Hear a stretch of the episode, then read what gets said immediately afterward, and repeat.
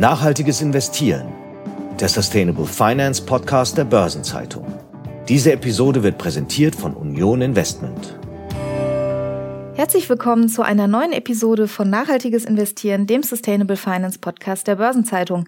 Wir sitzen hier in Sichtweite zu den großen Bankentürmen in Frankfurt, aber mein heutiger Gast, der arbeitet in Paderborn bei einer Bank, für die das S in ESG eine ganz große Rolle spielt. Und darüber wollen wir heute einmal genauer sprechen.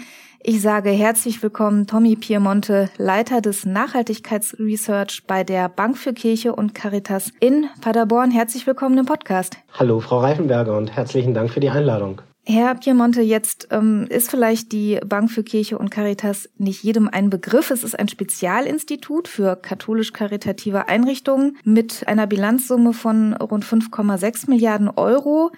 Sie sind eine spezielle Bank. Vielleicht können Sie mal so ein bisschen einordnen für uns, wo würden Sie sagen, sind die Unterschiede zu den klassischen Banken, die hier um uns herum in Frankfurt in den Glastürmen sitzen? Oder sind vielleicht auch die Unterschiede gar nicht so groß, wie man jetzt meinen würde? Also sie sind sehr groß und teilweise an manchen Stellen doch nicht ganz so groß. Also wir sind eine Bank, natürlich.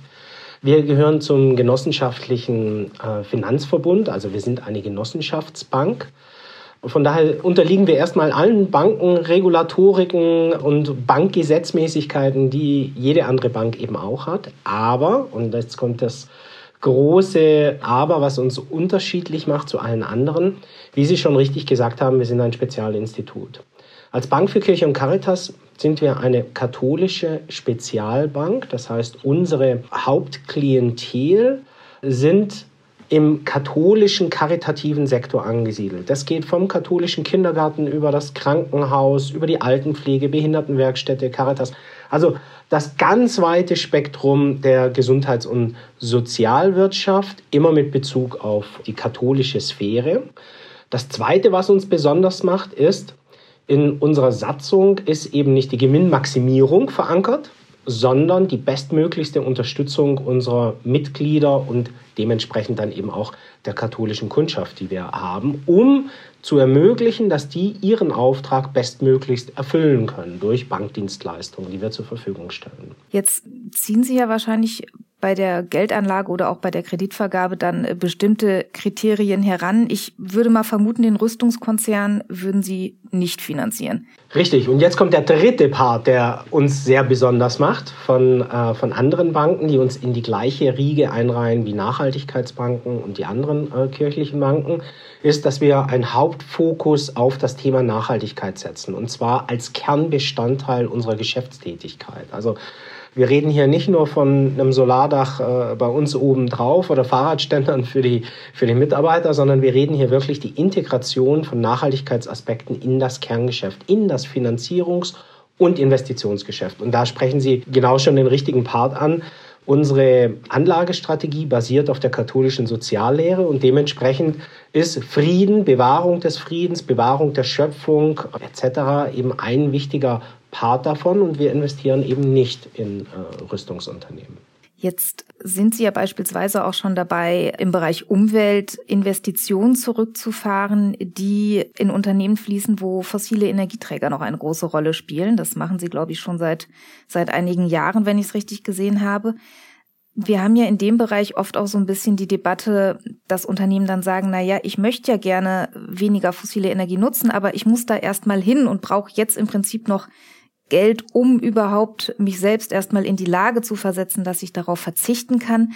Wie gehen Sie denn mit diesen Fragen um, wenn Sie sagen, einerseits möchten wir natürlich das zurückfahren, um, weil wir sagen, es ist nicht hilfreich für die Schöpfung, andererseits braucht man noch irgendwie Finanzierung, weil man erst auf dem Weg ist dieser Transformation. Wie versuchen Sie das zu reflektieren in Ihren Entscheidungen? Ganz wichtiger Punkt, Thema Transformation betrifft ja jetzt nicht nur, äh, sage ich, fossile Energien, sondern ganz, ganz viele Bereiche, die wir, äh, die wir in unserer Gesellschaft haben, wo wir Transformation brauchen, Agrarwende, Verkehrswende und so weiter. Wir haben da eine klare Richtung für uns, die eben auch sagt, wir möchten ein klares Statement nach außen geben, raus aus fossilen Energien in einem schrittweisen Prozess, den wir, wie Sie richtig gesagt haben, schon seit vielen Jahren verfolgen, indem wir den Unternehmen aus der fossilen Energienbranche klar zu verstehen gegeben haben, okay, am Anfang sind noch 30 Prozent Kohle in Ordnung, dann bitte nur noch 10 Prozent und ab einem gewissen Zeitpunkt eben möchten wir komplett, dass sie aus Kohle aussteigen. Genau diesen schrittweisen Divestment-Weg äh, sind wir gegangen und befinden uns jetzt eben in der, in der Phase, wo viele Unternehmen diesen Weg schon wirklich vorbildlich gegangen sind und manche wirklich zurückhängen. Und in diesen Zwischenfeld bei denen, die sich ernsthaft bemühen, aber noch nicht ganz auf dem Level sind, aber ernsthaft versuchen, dorthin zu kommen, ist es durchaus denkbar, dass wir auch eine Ausnahme machen, also eine Sonderbewertung machen, wenn ein Transformationsprozess eindeutig zu erkennen ist, sehr glaubwürdig belegbar ist und die Finanzmittel, die zur Verfügung stehen, wirklich für einen erneuerbaren Energienpfad genommen werden oder Projekt genommen werden, ist es durchaus denkbar, dass hier mal eine Ausnahme gemacht wird. Aber wir reden ganz klar immer nur von der Investmentseite. Wir finanzieren keine fossilen Energienunternehmen. Aber das heißt, diese Ausnahmen hätten dann auch mit Ihnen oder einem Kollegen, einer Kollegin zu tun. Da würden Sie dann äh, direkt sich das erklären lassen, würden auch versuchen, das nachzuhalten. Für uns ist das Thema Engagement, also der direkte Dialog mit einem Unternehmen über verschiedene Nachhaltigkeitsaspekte und Verbesserungen, ein essentieller Part unserer ethisch nachhaltigen Anlagestrategie. Wir versuchen hier auf Unternehmen eben einzuwirken, dass sie ihre Nachhaltigkeitsperformance verbessern, dass sie gewisse kritische Bereiche eben abstellen. Und dementsprechend wäre das eben auch einer dieser Bereiche, die wir im Nachhaltigkeitsresearch dann eben versuchen zu erforschen, zu bewerten und dementsprechend dann in das Investmentverhalten unserer Bank eben dann eben auch einfließen zu lassen. Ich äh, habe mal gelesen, der Einbezug von, von Klimaschutzaspekten soll auch Risiken reduzieren, nicht nur für die Umwelt, sondern auch für Sie als, als Bank im Portfolio beispielsweise. Wie oft überprüfen Sie denn Ihre Handlungen, etwa auch was diesen Divestment-Prozess bei fossilen Energien angeht? Wie, wie regelmäßig muss man da auch schauen, dass man auf dem richtigen Weg ist? Also unser ethisch nachhaltiger Kriterienfilter, so nennen wir zum einen die Ausschlusskriterien, aber auch die positiv-negativ-Kriterien, die wir eben wählen, um genau diese materiell-finanziellen Nachhaltigkeitsrisiken besser zu greifen und zu vermeiden. Die überprüfen wir regelmäßig, mindestens einmal pro Jahr. Aber das äh, ist nur so eine formale Grenze. Wir sind da ständig dran. Also unser Anlageuniversum wird ständig aktualisiert, mehrmals pro Jahr. Und in diesem Zuge sind wir natürlich auch ganz nah am Puls der Nachhaltigkeitsaspekte dran und äh, ja, aktualisieren auch unterjährig, wenn es notwendig ist. Jetzt sagten Sie schon, diese Kriterien sollen das so ein bisschen greifbar und materialisierbar auch für Sie machen. Können Sie mal zwei, drei nennen, wo Sie sagen, da gibt es an diesen Stellen Mindestanforderungen, das muss gegeben sein? Ja, also neben den Ausschlusskriterien, die auf der katholischen Soziallehre basieren, die nicht zwingend automatisch auch eine finanzielle hm, risikoreduzierende Wirkung haben. Sowas wie zum Beispiel, ja, Rüstung ist ein gutes Beispiel. Ja, sie haben sehr gutes Geld in Rüstung verdienen können in den letzten Monaten. Also widerspricht das eigentlich diesem finanziellen Aspekt. Aber wenn Sie andererseits eben hier Positiv- und Negativkriterien ansetzen, die die Nachhaltigkeitsrisiko- und Managementsysteme eines Unternehmens betrachten, wie zum Beispiel, ist das Umweltmanagementsystem des Unternehmens gut ausgeprägt? Wie sieht es um die Diversität in dem Unternehmen aus? Kann das sehr wohl zu risikoreduzierenden Wirkungen in dem Unternehmen führen? Also sehr gutes Umweltmanagementsystem, geringe Gefahr eines Umweltverstoßes. Dementsprechend wenig Strafen, dementsprechend Aktienkurs stabil. So eine ganz schnelle Argumentationskette. Und das wäre zum Beispiel eines dieser Punkte, die wir uns in einem ganzen Paket an Positiv-Negativ-Kriterien eben uns anschauen. Jetzt sagten Sie ja gerade beispielsweise mit Rüstung hätte man gutes Geld verdienen können. Das heißt aber, wenn ich eine Anlagestrategie aus primär nachhaltig ethischer Sicht entwickle, muss ich auch damit leben, dass die Rendite an manchen Stellen vielleicht dann zurücktreten muss, wenn ich da einen Zielkonflikt habe. Sie haben definitiv, solange wir in einer Welt leben, wo nicht alle externen Effekte eben eingepreist sind, was eben momentan noch der Fall ist. Das heißt, wir gucken bei fossilen Energien eben nicht drauf, wie viel Umweltschaden damit eigentlich angerichtet wird und den monetär auch in den Aktienkurs eben mit einzurechnen. Und genauso auch bei Rüstung selbst gucken wir eben nicht dran, an welche Länder werden denn diese äh, Rüstungsexporte geliefert. An zum Beispiel Saudi-Arabien, die dann damit einen völkerrechtswidrigen Krieg wieder äh, letztendlich befeuern. Das heißt, sobald diese Kosten eben nicht mit berücksichtigt werden, dann haben Sie vollkommen recht, dann kann es durchaus Phasen geben, in denen Sie mit der ein oder anderen aus Nachhaltigkeitsgesichtspunkten unethischen oder kontroversen Geschäftsaktivität äh, mehr Geld verdient hätten. Jetzt äh, haben wir ja viel über Energien gesprochen, da sind wir ja im Wesentlichen im E, im Umweltbereich. Ähm, es gibt ja, was für Sie eine ganz große Rolle natürlich auch spielt, auch das das S in ESG und da wabert ja auch schon seit längerem der Begriff der Sozialtaxonomie durch den Raum. Man hat aber den Eindruck, das Thema stagniert gerade so ein wenig. So richtig, selbst beim Umweltaspekt ist ja noch nicht alles final definiert und beim äh, Sozialaspekt ist man da sogar noch weiter zurück. Ich würde jetzt mal vermuten, dass bei Ihren Investments dann auch einiges einfach deswegen noch nicht taxonomiefähig sein dürfte, oder? Da haben Sie vollkommen recht. Und deshalb sind wir auch absolut starke Verfechter eben einer sozialen Taxonomie. Und zwar nicht nur, damit wir hier nach Taxonomiekonformität irgendwas berichten können oder nicht, sondern vielmehr eben den, den tieferen Sinn dieser Taxonomie natürlich sehr gut finden. Geld in Wirtschaftsbereiche zu lenken, die zu einer Transformation unserer Welt eben beitragen oder unsere Welt ein Stückchen, wenn man es ganz pathetisch sagen will, ein bisschen nachhaltiger machen will. Und da gehört natürlich der soziale Bereich genauso dazu wie der Umweltbereich. Und momentan ist es eben so, dass äh, Bereiche wie Krankenhäuser, Behindertenwerkstätten, karitative Einrichtungen, Kindergärten, Schulen und so weiter und so fort von dieser Taxonomie gar nicht erfasst werden, sondern es geht einfach um aktuell eben um zwei Umweltaspekte, Klimaschutz und Anpassung an den Klimawandel, wichtige Themen, ohne Zweifel aber halt noch unvollständig. Und sobald diese Widersprüche oder nicht Widersprüche, aber diese Ungleichgewichte zwischen Umwelt und Soziales bestehen, besteht natürlich auch die Gefahr, dass Geld vorerst an dem sozialen Bereich vielleicht ein bisschen vorbeigelenkt wird in die Bereiche Umwelt. Und das äh, widerspricht natürlich dem Aspekt äh, auch der Sustainable Development Goals und der ganzen Ziele, die wir uns da für die Menschheit gesetzt haben. Das heißt, ein Investor, der sozusagen gegenüber seinen Geldgebern vielleicht auch nachweisen muss, was er mit den Mitteln macht, würde sich einfacher tun, das bei einer Umweltbank beispielsweise zu allokieren, weil er dann sagen kann, das ist alles jetzt taxonomiefähig und bei ihnen hätte er sozusagen die Herausforderung zu sagen, ja, die tun damit auch Gutes, aber ich kann es sozusagen noch nicht per Quote ausrechnen und nachweisen. Ist das äh, richtig so zusammengefasst? In Theorie ist das vollkommen richtig. Aktuell ist das noch nicht der Fall. Also man sieht es eben ähm, an den Nachhaltigkeitsfonds, die es beispielsweise da draußen gibt. Da sind die wenigsten nach Taxonomiekonformität eben ausgerichtet. Und wenn nur zu einem minimalen geringen Teil überhaupt als Zielgröße definiert. Das heißt, es wird noch nicht aktiv danach gesteuert. Und deshalb sehen wir der Sache äh, auch relativ gelassen entgegen. Nichtsdestotrotz setzen wir uns sehr stark dafür ein, dass eben diese Sozialtaxonomie kommt, weil wir natürlich wissen, früher oder später wird sie eine Lenkungsfunktion haben und wir möchten natürlich, dass der Sozialbereich ebenfalls ähm, hier finanziell gut ausgestattet wird. Auf welchen Zeithorizont stellen Sie sich denn ein? Wir sind ja jetzt, wenn wir auf die Umwelttaxonomie schauen, auch da noch nicht fertig. Sie sagten, es gibt diese zwei Kriterien, die sind recht klar definiert. Weitere sollen ja auch da noch folgen.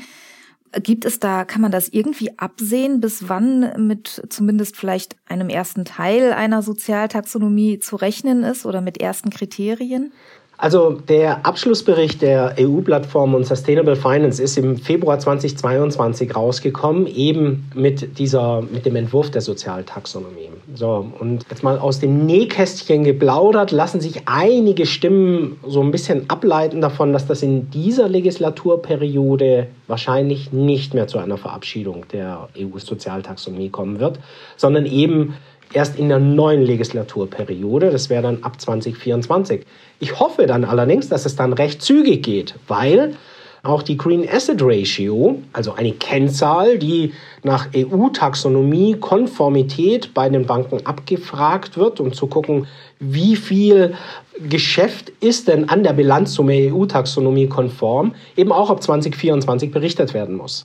Das heißt, sonst wäre halt genau dieses Ungleichgewicht da, dass Banken, die eben in soziale Themen investieren, hier in dieser Green Asset Ratio, was momentan nur eine Kennzahl ist, aber schlechter abschneiden als diejenigen, die halt in die EU-Taxonomie Umweltbereiche eben investieren. Das heißt, dann würde es für Sie zu einem konkreten Nachteil werden können, wenn es dann nicht fertig ist. Sagen wir, es, es wird zumindest erklärungsbedürftig. Ne? Wir sind eine nachhaltigkeitsaffine Bank und letztendlich soll diese Green Asset Ratio, also vom Gesetzgeber her, auch den Sinn haben, Banken miteinander vergleichen zu können, gemäß ihrer EU-Taxonomie-Konformitätsquote, die sie in den Finanzierungen reinbringt.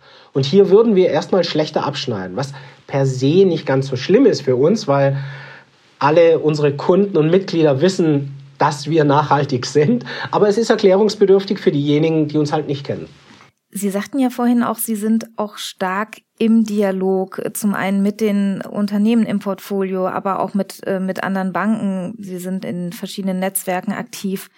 Shareholders for Change habe ich gesehen und es gibt auch ein katholisches Klimaschutznetzwerk Laudato Si Movement. Wie würden Sie sagen, erleben Sie dieses Engagement? Haben Sie den Eindruck, da auch wirklich konkret was bewegen zu können? Oder gibt es auch manchmal Momente der Frustration, wo Sie sagen, da wird man vielleicht eher abgewimmelt, nicht ernst genommen, es geht zu langsam? Was, was können Sie da berichten aus diesem Engagement? bei beiden Punkten kann ich aus dem Vollen schöpfen. Also manchmal, manchmal ist es tatsächlich so, dass man wirklich beeindruckt ist von den Möglichkeiten, die man auch als kleinere Bank aus Paderborn eben hat, zu einer positiven Veränderung beizutragen. Wie zum Beispiel, wir haben uns aktiv dafür eingesetzt beim Staat Namibia, dass sie der UN-Biowaffenkonvention beitreten und es äh, über einen Engagement-Dialog über zwei Jahre hin tatsächlich geschafft, dass Namibia dann die UN-Biowaffenkonvention auch unterzeichnet hat. Ist nicht allein unser Verdienst, aber wir haben dazu aktiv beigetragen. Gleichzeitig, wenn Sie sagen, ist man frustriert? Ja, äh, wir sind auch frustriert. Wir haben beim Rüstungskonzern Rheinmetall über unser Investorennetzwerk Shareholders for Change, in dem wir eben Gründungsmitglied sind, auch äh, über viele Jahre hinweg Engagement betrieben und versucht, Rheinmetall davon zu überzeugen, keine Rüstungsexporte an menschenverletzende Staaten weiter zu verkaufen, die sie dann wieder einsetzen, um Menschenrechte sowohl im Inland als eben auch im Ausland zu verletzen, was auf komplett taube Ohren gestoßen ist. Allerdings gibt es dann auch noch eine positive Nachricht. Wir sind mit dem gleichen Anliegen an den norwegischen Pensionsfonds herangetreten, damit dieser, der größte Pensionsfonds der Welt, dieses Ausschlusskriterium, das wir ja gerade formuliert haben, eben bei, mit, äh, bei sich mit berücksichtigt. Und das wiederum hat funktioniert. Das hat wiederum dann vielleicht eine Lenkungswirkung. Also das heißt, Sie haben positive Erlebnisse, Sie haben negative Erlebnisse, aber nichtsdestotrotz bin ich fest davon überzeugt, und das bin nicht nur ich, sondern es gibt da sehr, sehr viele Beispiele dafür, dass Engagement einen aktiven Beitrag zu einer nachhaltigen Entwicklung äh, leisten kann. Jetzt äh, haben Sie ja bei der Bank für Kirche und Caritas schon wirklich viel Erfahrung. Wenn ich es richtig gesehen habe, wurde 2003, also vor 20 Jahren, damit begonnen, die Anlagen und Bankprodukte mit ethisch nachhaltigen Kriterien zu verknüpfen. Jetzt hat ja seitdem das Thema in der Breite deutlich an Relevanz gewonnen. Sind Sie da manchmal auch als Ratgeber gefragt bei Häusern, die sagen, es ist zumindest jetzt für uns in Teilen interessant? Könnt ihr uns mal irgendwie sagen, wie ihr vorgeht? Ja, und da ist es auch das Schöne daran, hier arbeiten zu können, weil wir schon ein bisschen auch die Motivation haben, das ganze Thema nachhaltige Geldanlagen weiter voranzubringen. Jetzt ist es ein bisschen ein Selbstläufer geworden, das ist gut, darauf haben wir aber hingewirkt. Das heißt, wir, wir haben uns aktiv eben auch äh, dafür eingebracht, auch bei anderen Unternehmen, also Banken, Finanzdienstleistern, eben dorthin zu wirken, mehr nachhaltige Geldanlagen reinzubringen, Aspekte der nachhaltigen Geldanlagen mit zu berücksichtigen. Nicht zuletzt in unserem genossenschaftlichen Finanzverbund waren wir mit anderen Kirchenbanken gemeinsam und sind weiterhin noch eben eine starke Stimme für das Thema. Aber wir sind auch gefragt auf kirchlicher, aber auch auf gesamtgesellschaftlicher Ebene. So haben wir die Orientierungshilfe der Deutschen Bischofskonferenz für nachhaltige Geldanlagen oder die kürzlich erschienene Orientierungshilfe des Vatikans für nachhaltige Geldanlagen eben auch maßgeblich mit beraten und waren da in der Arbeitsgruppe eben mit drin. Und wir sind auch im Sustainable Finance Beirat der Bundesregierung ähm, als Experten vertreten. Ich muss Sie zum Abschluss noch, wenn Sie gestatten, eine persönliche Frage fragen. Und zwar, wie sind Sie zu dieser Bank gekommen? Es ist ein Spezialinstitut für katholisch-karitative Einrichtungen, was, glaube ich, gar nicht so vielen Leuten einfällt, wenn Sie an Banken denken als erstes. Waren Sie früher als Kind schon Messdiener oder wie sind Sie, wie sind Sie zu diesem Thema gekommen? Nein, ich war noch nicht im Messdiener. Aber tatsächlich ist für mich das Thema nachhaltige Geldanlagen etwas, mit dem ich mich schon seit über 20 Jahren beschäftige. Als nachhaltige Geldanlagen noch etwas für, für Hippies betrachtet worden ist und man äh, belächelt worden ist als äh, Umweltaktivist, der sich irgendwo an die Bank kettet, bin ich zu dem Thema gestoßen. Bin dann äh, klassischer Banker, bin dann, wenn wir jetzt über eine katholische Kirchenbank sprechen, vom Saulus zum Paulus gekommen, also von einer großen deutschen Bank habe ich mich mit dem Thema beschäftigt und habe dann gesagt, ich will zu einer Nachhaltigkeitsrating-Agentur, um mich diesem Thema voll und ganz zu widmen. Dort beim IMUG, der deutschen Nachhaltigkeitsrating-Agentur gelandet, vom Junior-Analysten bis zum Chef, einmal hochgegangen und habe dort aber gemerkt, wie viel man mit diesem Thema Engagement eigentlich erreichen kann. Und habe dann gesagt, man, Engagement ist natürlich bei einer Bank oder bei einem Investor nur machbar in dem Sinne. Und äh, ja, es kam das Angebot von der, von der Bank für Kirche und Caritas, einem der Vorreiter, gleichzeitig noch dieses katholische, nenne ich mal, finanzielle Druckpotenzial, das man bei Engagements eben mit reinbringen kann. Und habe gesagt, super, das passt ja wie die Faust aufs Auge und bin dann jetzt schon seit knapp sieben Jahren hier. Und man sieht auch aus Paderborn kann man vom Vatikan bis Namibia einige beeinflussen.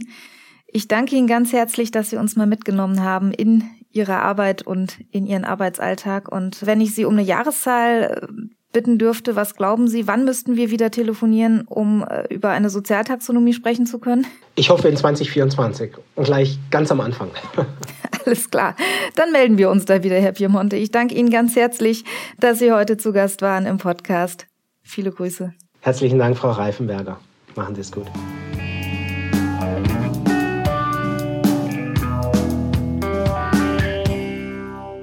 Und für den Blick auf die weiteren Nachrichten aus der Sustainable Finance Welt ist unser Chefredakteur Detlef Fechner bei mir zu Gast. Hallo Detlef. Hallo Sabine. Detlef, der Markt für nachhaltige Finanzierung, das erwähnen wir hier oft genug, der wächst und gedeiht. Green Bonds und Sustainability Link Bonds sind besonders gefragt und auch der Jahresstart 2023, der war recht vielversprechend, oder? Ja, das war er in der Tat.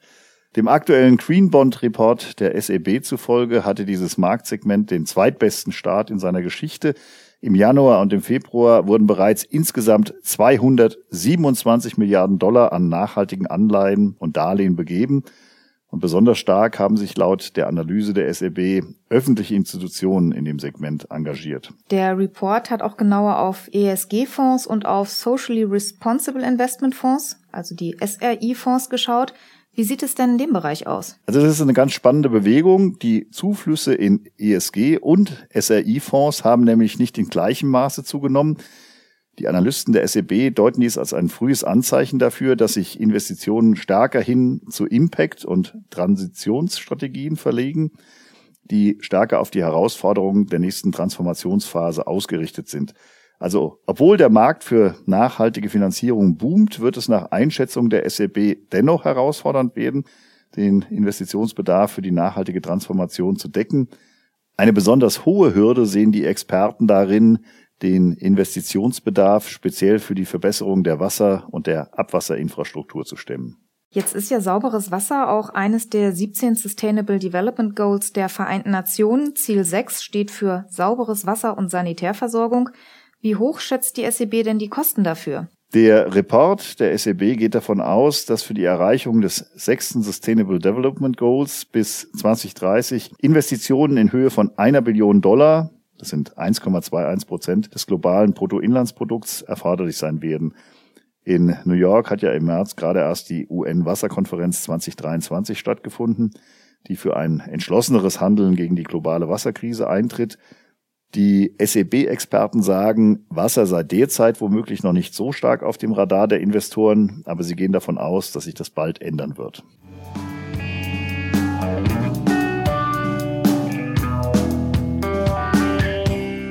Lass uns mal noch einen Blick auf das G in ESG werfen, die Governance. Die Union Investment hat sich angeschaut, wie es in den Unternehmen um die Corporate Governance bestellt ist und hat dafür ein Ranking erstellt und da gibt es im DAX zwei klare Gewinner. Ja, Die Deutsche Börse und RWE, das sind die Klassenbesten im Corporate Governance Ranking. Die Deutsche Börse hat sich dabei im Vergleich zum Vorjahr um einen Platz verbessert. RWE hat einen deutlich größeren Sprung nach vorn gemacht, nämlich um gleich acht Plätze. Und damit gehört RWE auch zu den größten Aufsteigern im Ranking. Dann müssen ja einige Sachen besser gelaufen sein als im Vorjahr. Was für Punkte sind es denn? Also laut Union Investment hat RWE eine deutlich höhere Transparenz gezeigt, genauere Angaben zu den Aufsichtsräten gemacht. Und außerdem hat der Konzern den Vorsitz des Prüfungsausschusses unabhängig besetzt. Und auch die Deutsche Börse konnte Pluspunkte sammeln. Hier wurde positiv angerechnet, dass die Aktionäre auf der virtuellen Hauptversammlung 2022 live sprechen durften und ihre Fragen auch während der Veranstaltung beantwortet wurden. Da sind also die Positivbeispiele. Wer steht denn am unteren Ende der Skala? Ja, also die beiden Schlusslichter im DAX sind die Porsche AG und die Porsche Automobil Holding SE. Bei diesen beiden Häusern sind aus Sicht der Fondsgesellschaft alle großen Governance-Themen problematisch von der mangelnden Unabhängigkeit im Aufsichtsrat bis hin zu einer unzureichenden ESG-Transparenz.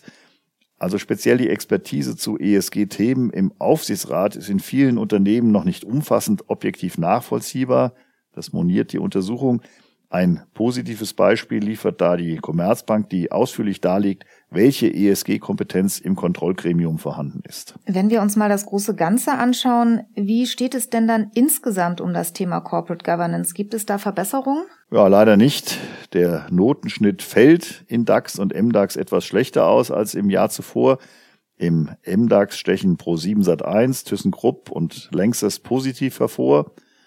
Gleichzeitig erhalten sechs Unternehmen die Note mangelhaft. Das sind RTL, CTS Eventim, Adtran, Sixt, Bechtle, Aroundtown. Die sind im Governance Ranking allesamt durchgefallen. Da bleibt also noch einiges zu tun. Gibt es denn auch wiederkehrende Themen, bei denen sich gleich einige Unternehmen vielleicht noch verbessern sollten? Ja klar, natürlich. Ein kritisches Thema bleibt das Thema Aufsichtsräte.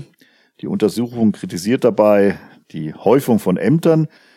Wenn man auch die Aufsichtsratsmandate bei nicht börsennotierten Unternehmen mit hinzuzählt, dann gibt es in 37 der 40 DAX-Unternehmen eine Ämterhäufung bei mindestens einem Aufsichtsratsmitglied und im MDAX gilt dies für 39 von 50 Unternehmen.